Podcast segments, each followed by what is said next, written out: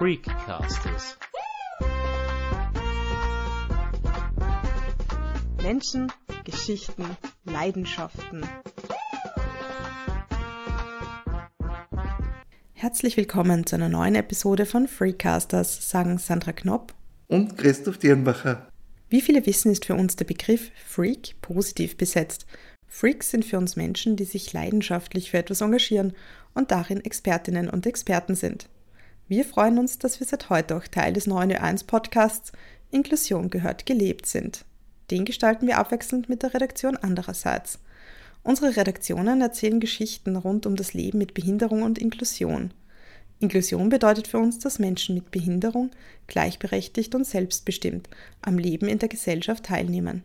Unser heutiger Gesprächspartner ist Moderator, Podcaster und Spitzensportler. Man muss das Wasser spüren und das klingt für Außenstehende total, die Schwimmer, die haben einen Knall, die spüren da das Wasser, das Wasser ist immer nass und kalt, was wollen sie da spüren? Aber man merkt so richtig, wenn man sich am Wasser festhalten kann, vorantreiben kann und das ist etwas, was, es gibt so, so Rennen und auch so Trainings, wo man genau das richtige Gefühl hat und dafür lebt man als Athlet. Unser heutiger Gast ist ein 28-jähriger Niederösterreicher, der im Sommer bei den Paralympischen Spielen in Tokio starten wird. Er darf sich berechtigte Hoffnungen auf eine Medaille machen, denn bei den letzten Spielen in Rio errang er die Bronzemedaille. Mein Name ist Andreas Onea, ich bin Paraschwimmer, das bedeutet als Schwimmer im Behindertensport tätig. Und das ist auch meine Leidenschaft äh, im nassen Wasser, im Kreisschwimmen, nicht weil das so ungefähr spannend ist, sondern weil ich einfach damit so viele Erfahrungen gemacht habe, die mich als Mensch wachsen haben lassen. Und somit ist das Schwimmen meine Passion. Andreas Onea hat bei einem schweren Autounfall im Alter von fünf Jahren seinen linken Arm verloren. Im Zuge der Rehabilitation hat er mit dem Schwimmen angefangen. Kann er sich noch an seine erste Schwimmstunde erinnern? Ganz isoliert an die erste Stunde nicht, aber so an den gesamten Zeitraum erinnere ich mich und ich weiß, dass ich eben vor dem Unfall nicht schwimmen konnte und ich habe erst nach dem Unfall schwimmen gelernt. Somit kenne ich das auch nur einarmig und mich hat das halt einfach fasziniert, dass ich da mit meinem neuen Körper, sage ich einmal, äh, mich selbstständig in diesem Medium Wasser bewegen konnte. Ich bin immer unter den Patientinnen und Patienten durchgetaucht und ähm, zwischen äh, ihren Beinen durchgetaucht als kleines Kind, weil mich das einfach fasziniert hat, wie ich da im Wasser mich selber bewegen konnte. Und die eingeschränkte Mobilität an Land, wo ich eben nicht mehr alles machen konnte, ich konnte nicht mehr überall raufklettern, ich konnte nicht mehr alles tun, das war im Wasser nicht so. Und das hat mich total fasziniert und mich motiviert, dass ich da sehr gerne immer schwimmen gegangen bin auch wenn die Erinnerungen an die erste Schwimmstunde ein wenig verblasst sind. An das positive Gefühl, das ihm das Wasser gegeben hat, kann sich Andreas Onea noch gut erinnern. Am Beginn des Gesprächs, das wir aufgrund der Covid-Situation via Skype geführt haben, steht deshalb die Erinnerung an ein früheres Idol.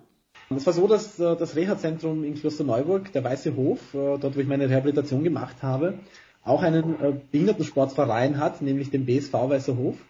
Und das ist natürlich treffend, dass man sozusagen gleich an der Quelle einen Verein macht, wo sich dann Menschen mit Behinderung, die frisch verunfallen und aus der Therapie heraus äh, dazu bekommt, dass die Sport machen. Und in dieser Gruppe hat sich Thomas Rosenberger auf die Paralympics vorbereitet, während ich damals frisch in der Therapie dazugekommen bin. Und mich hat das total fasziniert, wie jemand äh, mit einer Querschnittlähmung bei den Olympischen Spielen mitmachen kann und eine Medaille gewinnen kann. Und das hat mich als Kind halt äh, total geprägt, dass ich gesehen habe, dass andere Menschen mit Behinderung etwas Tolles leisten können, Medaillen gewinnen können, für ihre Leistungen angesehen werden. Also ähm, habe ich da meine Heimat einfach in Klosterneuburg beim BSV Weißer Hof äh, gut gefunden und ich bin immer noch bei dem Verein und habe mich dort äh, gut aufgehoben gefühlt. Und du hast in einem Gespräch noch vorher gesagt, das Schwimmen, das hat dir unglaublich viel Selbstbewusstsein gegeben. Inwiefern, also wie hast du das dann auch gespürt als Kind, als Jugendlicher? Naja, es war so, dass ich relativ schnell gemerkt habe, ich kann das ziemlich gut und bin dann zu kleineren Wettkämpfen geschickt worden, war dann mit elf bei meiner ersten Staatsmeisterschaft, bin leider disqualifiziert worden, obwohl ich gewonnen hätte.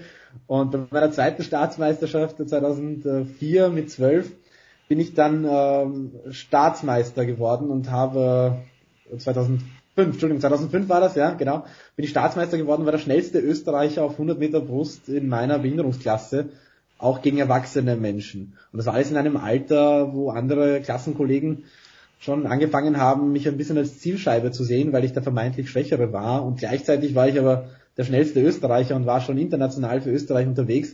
Und das hat mir einfach Selbstvertrauen gegeben zu sehen, ich kann etwas. Ja. Ich muss hart trainieren, aber ich bin in etwas so richtig gut, was andere nicht können. Und das hat mir als Kind mit Behinderung ein enormes äh, Selbstwertgefühl gegeben. Und auch die Tatsache, dass ich als äh, Schwimmer dauernd halb nackt unterwegs äh, bin und, äh, und meine Behinderung in dem Sinne gar nicht verstecken konnte, hat mir halt enorm geholfen, dass ich relativ äh, äh, schnell einen sehr guten Umgang mit mir selbst gelernt habe.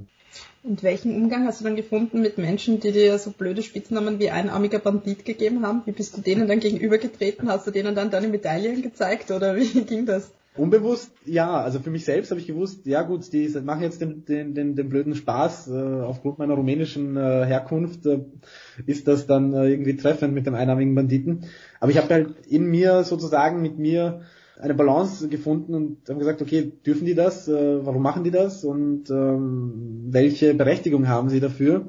Und ist das überhaupt wahr, was sie da sagen? Und ich bin halt zur Antwort gekommen, Nein, das, was Sie da sagen, das stimmt nicht. Ich bin nicht schwächer, ich bin nicht schlechter, ich bin jetzt nicht äh, eine Zielscheibe, weil ich kann leisten, ich gehöre dazu, ich kann Dinge machen, die Sie nicht können und vor allem etwas, wo andere eine Freude haben, wo ich eine Freude daran habe und somit brauche ich gar nicht auf diese äh, blöden Sachen eingehen und sie mir gar nicht zu Herzen äh, kommen lassen. Und das war ganz wichtig, dass das von innen kommt, dass das intrinsisch kommt und eben nicht von außen irgendwie von den Eltern auf mich eingeredet, hey, vergiss das und lass das nicht an dich ran, sondern dass es wirklich von mir selber gekommen ist. Ähm, das war sicher ein entscheidender Faktor, dass mich das dort nicht zerbrochen hat. Andreas, du trainierst sechsmal pro Woche, vier Stunden, habe ich gelesen in der Vorbereitung.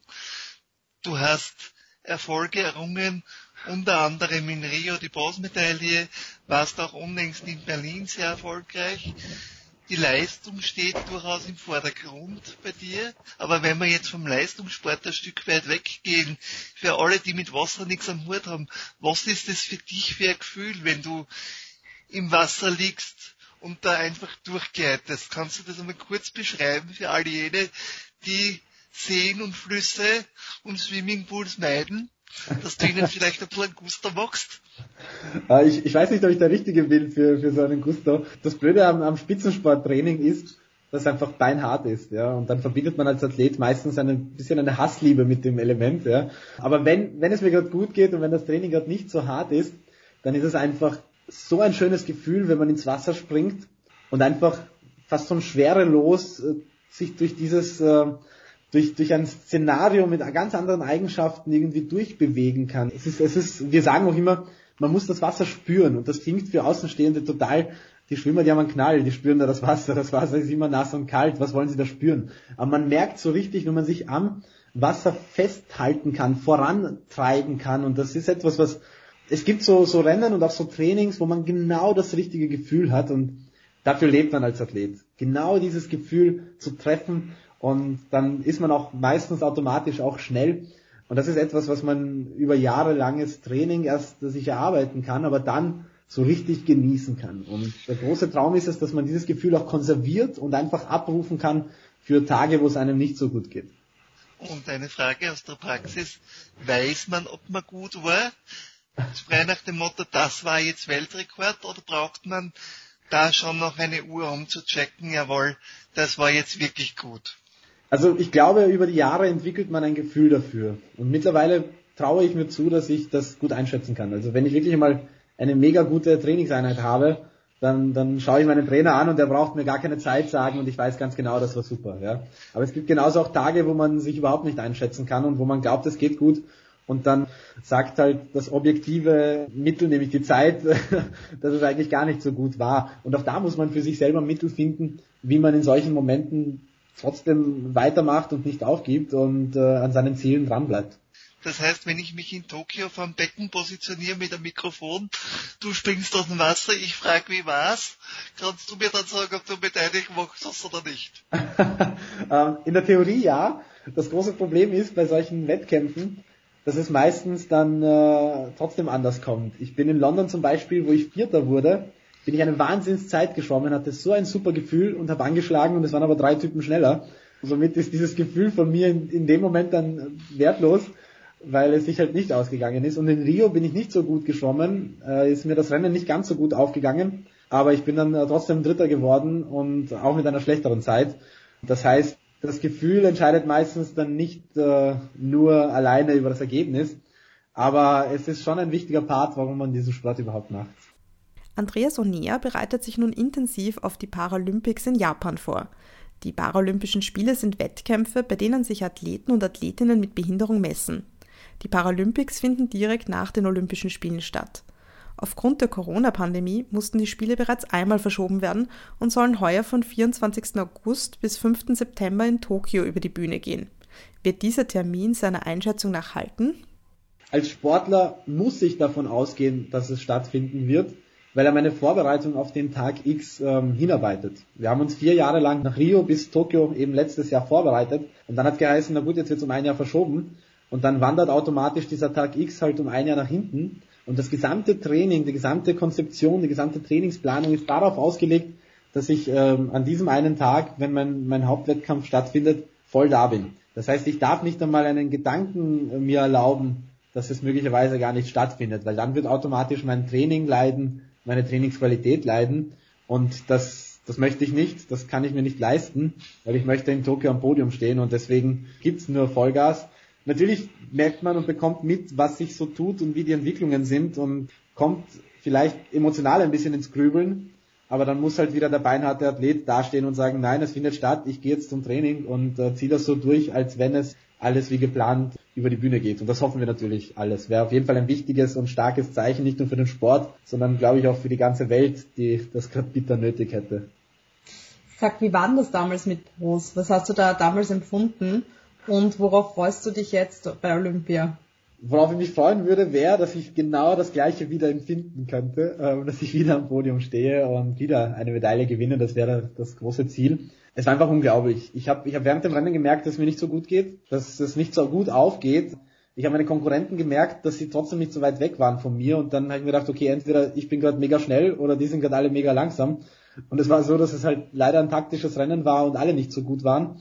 Aber es ist dann trotzdem eng geworden. Ich habe, glaube ich, um 24 Hundertstel die Bronzemedaille erst verteidigt. Also hätte auch genauso gut wieder der vierte Platz werden können. Und ich habe angeschlagen, ich habe mich umgedreht, ich habe auf die Anzeigetafel geschaut und habe gesehen, dass dort eine 1.14er Zeit stand. Und das ist jetzt nicht so gut, wenn man eine 1.11er Bestzeit hat auf 100 Meter Brust. Und dann habe ich auf die Platzierung geschaut und habe den dritten Platz gesehen, habe einen Jubelschrei rausgelassen, den man bis zum O11 gehört hat, äh, die, die live übertragen haben das waren solche Emotionen, die frei geworden sind. Dadurch, dass ich vier Jahre vorher in London eben so knapp daran vorbeigeschrammt bin und, und wirklich so hart trainiert habe und so viel gearbeitet habe. Und dann sieht man dort das Ergebnis und weiß, man bekommt jetzt diese Medaille, die, die genau diese harte Arbeit repräsentiert. Das war einfach, einfach unglaublich. Und diese, diese 10, 20, 30 Sekunden da am Podium, wo man weiß, man empfängt jetzt den Lohn für die harte Arbeit, die ist einfach unbeschreiblich. Das kann man, kann man schwer vermitteln. Ähm, das kann man, glaube ich, nur selbst erleben. Aber es wäre etwas, was ich einfach irrsinnig gerne wieder erleben möchte. Andreas, vielleicht für Leute, die sich das nicht vorstellen können, wie schaut so ein Trainingstag bei dir aus?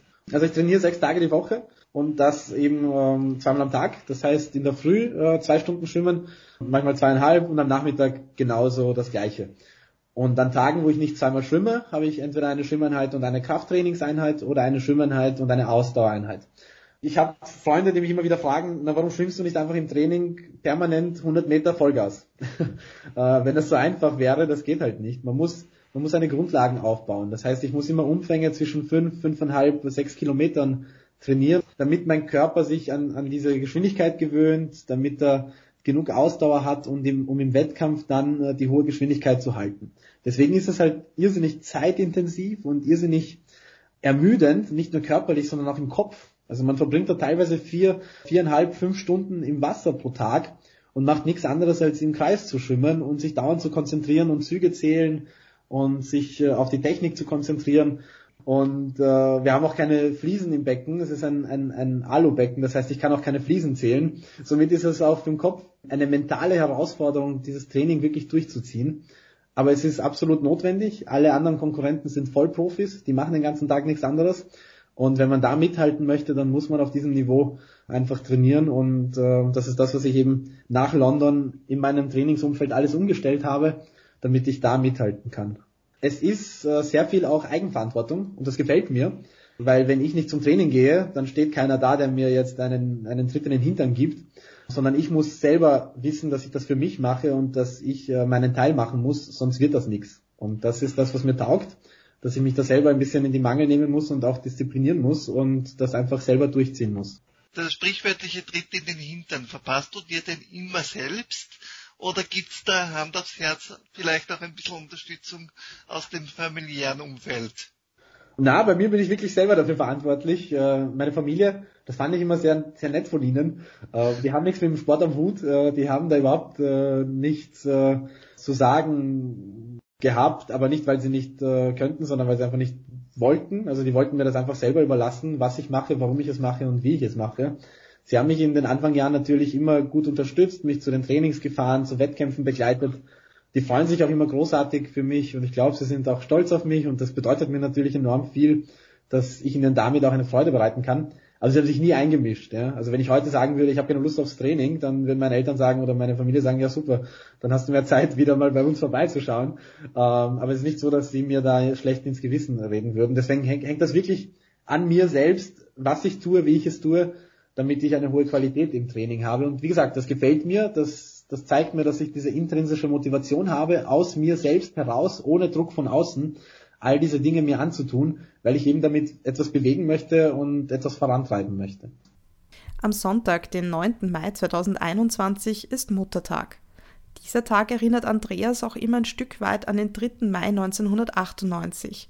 Damals war er mit seinen Eltern, seinen zwei Brüdern und dem Großvater mit dem Auto von Rumänien nach Österreich unterwegs. Es kam zu einem schweren Autounfall. Die Mutter rief den Ersthelfern entgegen, dass sie nach ihren drei Söhnen suchen sollten. Nur so konnte Andreas, der aus dem Auto geschleudert wurde, schnell genug gefunden werden. Ich weiß, dass es schwierig nachzuvollziehen ist. Ich weiß, dass viele Menschen mich nicht verstehen. Aber wenn ich an den Unfall denke, dann bin ich erfüllt von absoluter Dankbarkeit. Ich bin so froh, dass ich aus diesem aus dieser ganzen Situation mit dem, mit dem Autowrack und mit dem, mit dem Straßengraben, in dem ich geflogen bin, wie sich unser Auto überschlagen hat, dass ich dort lebend herausgekommen bin. Es gibt keinen Grund, dass ich überlebt habe. Und für mich ist es ein absolutes Wunder und äh, ich danke Gott jeden Tag dafür, dass ich dort lebend herausgekommen bin. Und vor allem, dass ich dieses Leben jetzt leben darf, das ich habe. Es ist ein Leben, das mir durch die Behinderung so viel gezeigt hat, so viel gelehrt hat, über mich selbst, über unsere Welt, über unsere Gesellschaft, über das Leben selbst. Das sind Dinge, die ich einfach nicht missen möchte, die ich für nichts in der Welt umtauschen würde. Ich weiß, dass das nicht jeder nachvollziehen kann. Das verlange ich auch nicht. Ich möchte das auch niemandem aufdrücken, dass jeder so denkt wie ich.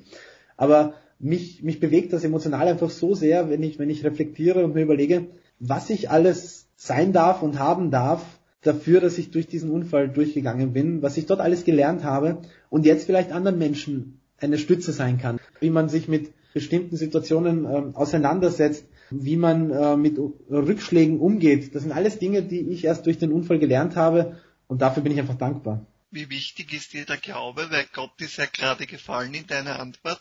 Also schließt sich die nächste Frage mehr oder minder nahtlos an. der Glaube ist für mich einfach essentiell. Das ist das, was mich als Kind gestärkt hat. Ich komme aus einem, aus einem sehr gläubigen Haushalt. Meine Eltern hatten immer Hoffnung. Das hat mich fasziniert.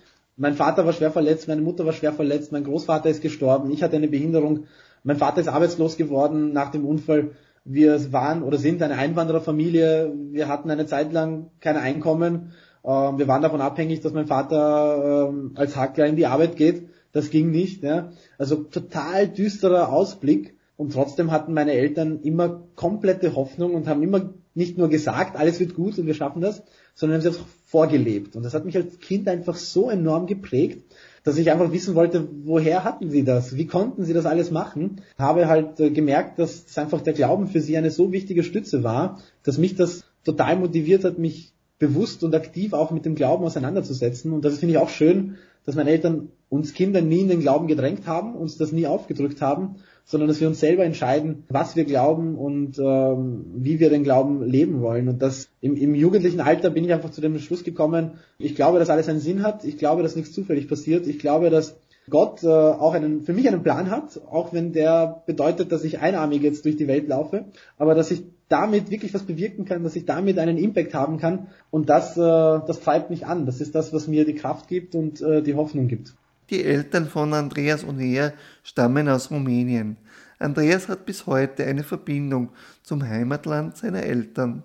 Ich, ich hänge sehr an, an, an der rumänischen Heimat meiner Eltern. Ich bin in, in, in Zettel geboren, habe dort nicht viele Jahre verbracht und bin dann nach Wien gezogen und jetzt mittlerweile in Niederösterreich wohnhaft wieder. Aus den Erzählungen meiner Eltern, wie das Leben damals in Rumänien war, wie das war unter dem Kommunismus, was die Schwierigkeiten waren, wie mein Vater mit 14 gemerkt hat, dass sie da auf dem Bauernhof, wo sie leben, einfach keine Zukunft haben und er in die Stadt muss und was lernen muss, damit er arbeiten kann, damit er seine Familie ernähren kann, weil das sonst nichts wird. Solche Geschichten prägen einen, wenn, wenn man eben weiß, dass zwei Generationen vor mir noch die Leute von den Tag äh, in den nächsten Tag gelebt haben, weil sie im Endeffekt kein geregeltes Einkommen hatten und einfach nur vom Land, das sie selber bearbeitet haben, ähm, gelebt haben. Und jetzt bin ich hier in diesem Land und kann das tun, was ich tue und kann damit mein Geld verdienen und kann damit für meine Familie auch äh, ein, ein Segen sein. Das sind das sind einfach Dinge, die mich, die mich total bewegen. Auch, auch hier wieder in, in diesem Thema der Dankbarkeit, ja, zu wissen, wo man herkommt und äh, was man alles nicht hatte, wo der Weg eigentlich hin hätte führen sollen. Ja, wenn, wenn meine Eltern in Rumänien geblieben wären, dann wäre das Leben mit Behinderung dort nicht schön gewesen ich hätte wahrscheinlich keine Chance gehabt auf, äh, auf eine Ausbildung, auf eine Arbeitsmarktinklusion, die, die halbwegs irgendwie dazu führt, dass ich ein selbstbestimmtes Leben haben kann. Und all das habe ich hier in Österreich. Dieser Vergleich äh, führt eben dazu, dass ich halt total dankbar bin, aber gleichzeitig auch den, das Verlangen und den Drang habe, für andere, keine Ahnung, einen Weg zu gehen, dass, dass es ihnen besser geht, dass sie nicht die gleichen Herausforderungen haben, die wir vielleicht hatten als äh, Menschen mit Behinderung aus meiner Generation. Und äh, ja, da, da habe ich einfach viele Dinge am Herzen, viele Dinge im Kopf, die ich gerne umsetzen würde und mal schauen, wie mir die Zukunft das dann auch äh, ermöglicht, damit ich auch für meine Wurzeln ähm, im Bereich der Behinderung etwas voranbringen kann. Es gibt ja auch das eine oder andere Interview mit dir auf Rumänisch, habe ich gefunden. äh, ja, das ist, das, das stimmt. Äh, meine Eltern, dadurch, dass sie selber kein Wort Deutsch konnten, als sie nach Österreich gekommen sind, konnten sie auch mir kein Deutsch beibringen. Und ich habe dann Deutsch erst im Kindergarten gelernt und habe die ersten fünf Jahre meines Lebens daheim nur Rumänisch gelernt. Was jetzt natürlich äh, sich als äh, wunderbares Geschenk herausstellt, weil ich natürlich auch in Rumänien meine Geschichte erzählen kann, auch in Rumänien Interviews äh, führen kann und ich glaube, die Rumänen kommen halbwegs mit, wenn ich Rumänisch rede. Mir passieren natürlich Fehler, weil ich halt Deutsch denke und auf Rumänisch übersetze. Aber das äh, kann man, glaube ich, verzeihen und gibt mir wieder die Möglichkeit, noch mehr Menschen zu erreichen mit den Botschaften, die ich habe und mit den Erlebnissen, die ich hatte. Dem einen oder der anderen dürfte Andreas Onea vielleicht auch vom Fernsehen bekannt sein. Seit Oktober 2012 moderiert er unter anderem das Behindertensportmagazin ohne Grenzen auf ORF Sport Plus. Wie war für ihn der Rollenwechsel vom Interviewten zum Interviewer? Lief das schleichend oder gab es quasi einen Tag X, an dem seine Moderatorenkarriere begonnen hat? Naja, zurückzuführen ist es auf einen Tag X, das ist das, das Lustige. Und zwar ähm, in einer Situation, wo ich interviewt wurde. Ich bin geehrt worden 2011 äh, bei der Sportlergala in Niederösterreich. Und Andi Marek hat mich interviewt und im Publikum ist Hans-Peter Trost äh, gesessen, äh, der ORF-Sportchef. Und anscheinend hat ihm das gefallen, was ich da so gesagt habe und, und hat mich ein halbes Jahr später angerufen und mir eben gesagt, äh, ja, er hat mich da gesehen und er könnte sich das gut vorstellen, dass ich eben Teil des neuen Behindertensportmagazines äh, bin, dass sie da jetzt aufstellen wollen. Ohne Grenzen soll das heißen und auf ORF Sport Plus laufen. Und ob ich mir das vorstellen kann, ob ich da gerne dabei sein möchte. Und ich war mal komplett baff, weil von Menschen reden, ja, über den Sport habe ich das halt ein bisschen gelernt, aber eben nur, wenn jemand anderer mir die Fragen stellt, aber nicht unbedingt, dass ich die Fragen stelle. Und auch sonst habe ich gerade erst angefangen, mich, mich zu exponieren und sozusagen ähm, öffentlich äh, mehr über mich selbst und über meine Geschichte zu reden. Und dadurch, dass ich eben aus einer Einwandererfamilie komme, bin ich sehr, sehr davon überzeugt, dass es andere gibt, die, die grammatikalisch korrekter sind als ich oder vom Ausdruck stärker sind. Aber ich habe dann gedacht, naja, was kann schiefgehen? Ja, ich könnte mich blamieren, ich könnte das komplett schlecht machen und dann wird das halt eingestellt. Ja, dann, dann ist das halt so, dann weiß ich, dass das nichts für mich ist. Aber was ist, wenn es funktioniert? Was ist, wenn wir eine Möglichkeit bekommen, dem Behindertensport eine regelmäßige Plattform zu bieten, dass wir den Menschen, die in Österreich leben, zeigen, was Menschen mit Behinderung alles können im Behindertensport. Was ist, wenn ich vielleicht Spaß daran habe und sich dadurch ähm, ein neuer Lebensweg für mich auftut neben dem Sport. Und habe halt für mich entschieden, dass ich nicht aus Versagensangst irgendwie Nein sage und mir einfach diese Möglichkeit anschaue, ähm, einmal probiere. Wir haben einen Piloten gedreht, der ist anscheinend äh, gut angekommen und dann sind wir im Oktober 2012 auf Sendung gegangen. Ich war damals knackige ähm, 20 Jahre äh, jung und war plötzlich äh, in dieser ganzen Geschichte drinnen. Und wenige Wochen nachher bin ich dann gleich auch von Nicht ins Dunkle angesprochen worden, obwohl ich erst wenige Wochen Studioerfahrung hatte, dass ich gleich auch die, die, ähm, die Live-Sendung mitmoderiere, neben den, den größten und besten Moderatoren, die unser Land und Moderatorinnen, die unser Land so zu bieten hat. Und das war einfach für mich, das ging dann alles so schnell und so rasch, aber es macht mir irrsinnig viel Spaß. Es hat mir einfach gezeigt, dass ich damit helfen kann, unsere Botschaften in der Bevölkerung zu platzieren, zu zeigen, dass Menschen mit Behinderung leisten können, auch Dinge, die, die man sich vielleicht so nicht äh, vorstellt, ja, weil wenn ich moderiere, ist vollkommen wurscht, ob mir ein Arm fehlt oder nicht, ja, solange das Mundwerk läuft, ist das Einzige, was, was zählt. Ich habe mich getraut und mittlerweile liebe ich es und äh, kann mir auch vorstellen, nach meiner Sportkarriere auch da wirklich äh, Vollgas äh, beruflich äh, mich äh, zu entwickeln. Ich hätte mich, ich hätte dich gern gefragt, Andreas, welches Bild haben Menschen in Österreich von Parasportlern und hättest du gerne, dass irgendwie noch mehr Bedeutung auf den Parasport kommt? Möchtest du mehr Bedeutung noch drauf lenken? Also mehr geht immer und mehr wäre immer super, aber es hat sich schon enorm viel getan in den letzten Jahren.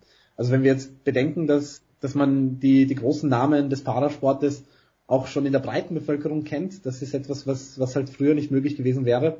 Und das ist auch zu verdanken einfach der regelmäßigen Berichterstattung. Auch, dass andere ORF-Formate sich dem Thema annehmen und immer wieder Beiträge aufgreifen, die wir ähm, in Ohne Grenzen produzieren. Also das ist etwas, was einfach dazu beigetragen hat. Und man sieht das auch in der, in der breiten Medienlandschaft weg vom öffentlich-rechtlichen, dass sich viele Zeitungen dem Thema annehmen, ja, verstärkt auf die Paralympics, äh, ist halt das große Event, das die ganze Aufmerksamkeit treibt. Aber auch in der regelmäßigen Berichterstattung sehe ich halt, dass viele Medien auch über meine sportlichen Leistungen mitten in den Saisonen viel mehr schreiben als früher. Und das ist gut, das ist wichtig, weil einfach damit gezeigt wird, dass Menschen mit Behinderung leisten können. Natürlich besteht die Gefahr, dieses Heroisierende, was wir ja auch nicht unbedingt äh, wollen, das ist nicht das, was äh, was wir zeigen wollen, weil es gibt auch Menschen, die, die nichts mit dem Sport am Hut haben, die eine Behinderung haben und das ist auch absolut legitim, ja. Und nicht jeder muss äh, mit, mit so einer Lebensgeschichte da äh, versuchen, andere zu faszinieren. Also mir, mir ist bewusst, dass es auch negative Seiten hat und äh, haben kann. Aber ich glaube, es ist einfach trotzdem wichtig, dass man das in die breite Bevölkerung hinausträgt, um einfach auch bestimmte Bilder zu brechen, die man vielleicht hat, nämlich, dass Menschen mit Behinderung nichts können, ja oder dass Menschen mit Behinderung ihre Talente nicht entfalten können oder dass Menschen mit Behinderung in unserer Gesellschaft nicht irgendwelchen ähm, Dinge in der Öffentlichkeit tun können. Ja? Deswegen glaube ich, dass wir ganz, ganz viele Menschen mit Behinderung in Vorstandspositionen brauchen, in der Politik brauchen, in der Unterhaltung brauchen, im Fernsehen brauchen, in, in der Kunst brauchen, in der Kultur brauchen. Wir brauchen in allen Lebensfacetten und auf allen Lebensebenen Menschen mit Behinderung, damit es absolut zur Normalität wird, dass es halt Moderatoren mit Behinderung gibt, dass es äh, Künstler mit Behinderung gibt, dass es Politiker und Politikerinnen mit Behinderung gibt. Ja, das muss einfach komplett normal werden und dafür brauchen wir diese Sichtbarkeit. Hätte ich als Kind nicht gesehen, dass andere Menschen mit Behinderung Sport machen können und dass sie das erfolgreich machen können, hätte ich vielleicht niemals meinen Weg eingeschlagen. Also diese Sichtbarkeit von diesem Thema hat dazu geführt, dass ich Vorbilder hatte und dass ich etwas und jemanden nacheifern konnte. Und das müssen wir auch in diesen Rollenbildern, in diesen Facetten unserer Gesellschaft für Menschen mit Behinderung schaffen. Und das geht nur über Sichtbarkeit und über Reichweite. Andreas moderiert seit November 2020 den Podcast Sportrapport, in dem er Heeressportler vorstellt. Wen hätte er gerne vor dem Mikrofon? Wer würde ihn reizen? Also wir haben ganz, ganz viele spannende Persönlichkeiten im, im Heeressport. Ähm, und es ist auch wirklich die Möglichkeit, dass dass man vielleicht in Sportarten, die nicht so unbedingt in der, in der Öffentlichkeit stehen, trotzdem mal Profis, äh, als Profi seinen Sport betreiben kann. Und dass wir Behindertensportlerinnen und Behindertensportler da dabei sein können, ist einfach ein so wichtiges Zeichen. Deswegen bin ich da immer sehr fasziniert. Also ich würde gern alle Parasportlerinnen und Parasportler vom Mikro haben, weil ich einfach gerne ihre Geschichten erzählen würde. Ähm, aus dem Nichtbehindertensport, äh, Dominik Landantinger ist, ist jemand, der mich total fasziniert, ist eben jetzt ehemaliger Athlet, aber äh, mit ihm würde ich gerne mal ein Gespräch führen.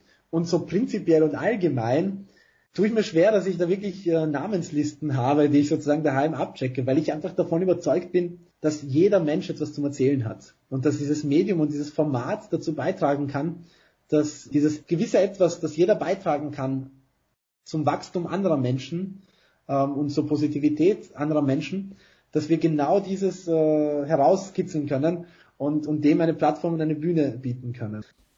Andreas Oneer hat einen MBA in Business Administration und Sport an der FH Burgenland absolviert. Denn ein gewisses wirtschaftliches Grundlagenwissen könne nicht schaden, wenn man sich als Sportler selbst vermarktet, sagt der Niederösterreicher, der im Sommer seinen 29. Geburtstag feiert. Er möchte sich auch für die Zeit nach der sportlichen Laufbahn rüsten. Andreas beschreibt sich selbst als redegewandt. Mit einem Augenzwinkern merkt er an, er habe aber wohl ein Problem mit kurzen Antworten. Wäre die Politik für ihn eine Option für die Zukunft? Ich bin ganz ehrlich, äh, natürlich denkt man sich oft, könnte ich dort mehr bewegen? Also es ist etwas, wo, wo ich schon, nicht unbedingt, weil ich in die Politik gehen möchte, es ist auch Zukunftsmusik, was in der Zukunft passiert. Aber was ich einfach möchte, ist, dort wo ich bin, bei den richtigen Hebeln ansetzen zu können, um einfach viel bewegen zu können. Und das geht halt derzeit über die Plattform Sport enorm gut, weil einfach der Sport äh, etwas Emotionales ist, etwas, was die Menschen begeistert, was die Menschen bewegt. Jedem taugt das, wenn Österreich Medaillen macht bei den Paralympics und damit kann man einfach diese Botschaften gut übermitteln.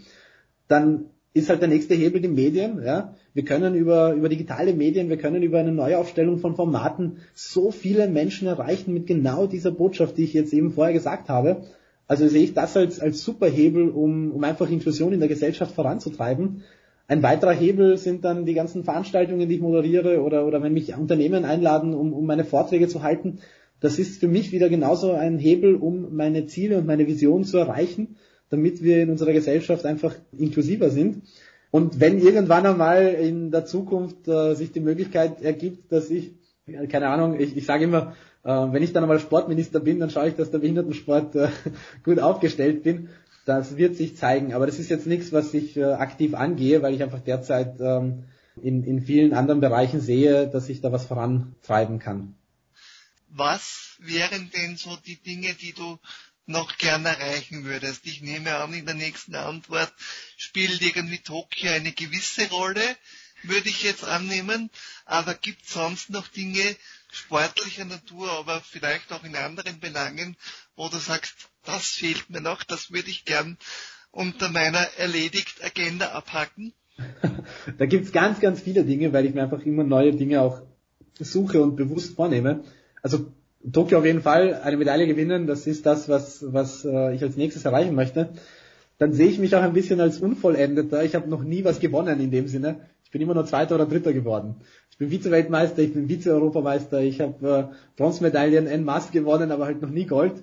Und das ist etwas, was ich auch gerne einmal erleben würde, wirklich ganz weit oben am Podium zu stehen, bei, bei einem Großereignis, also bei Weltmeisterschaft, Europameisterschaft oder Paralympics. Ich habe jetzt in Berlin letztes Jahr beim Weltcup äh, Gold gemacht. Das war schon schön, dass endlich mal die Hymne auch für mich gespielt wird.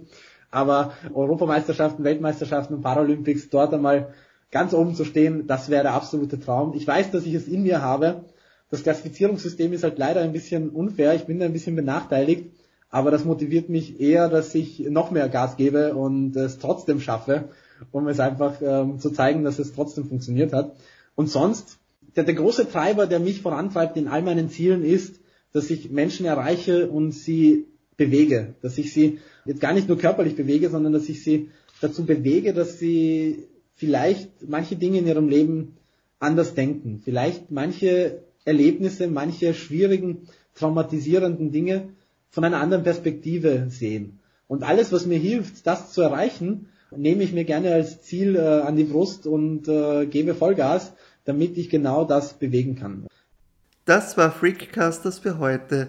Wir bedanken uns bei Andreas Onea, dass er uns an seinen Lebenserinnerungen, seinen Visionen und Zielen hat teilhaben lassen. Mehr von Freakcasters gibt es am Mittwoch in 14 Tagen. Wer so lange nicht warten möchte, der findet unsere Folgen auch auf freakcasters.simplecast.com oder auf www.freak-online.at. Dort finden sich auch zahlreiche Beiträge rund um das Leben mit Behinderung. Nächste Woche begrüßt ihr an dieser Stelle die Redaktion von andererseits.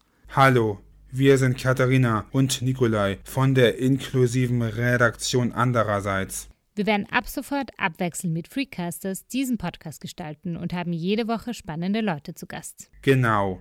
Nächste Woche sprechen wir zum Beispiel mit der ehemaligen Krisenberichterstatterin Petra Ramsauer über Mut und Angst. Und freuen uns schon sehr.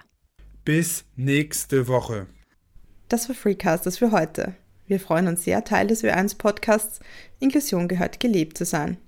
Die Folgen findet ihr auch in der ORF Radiothek. Den Link schreiben wir in die Shownotes. Wenn euch die Folge gefallen hat, dann erzählt doch euren Familien, Freunden und Bekannten davon.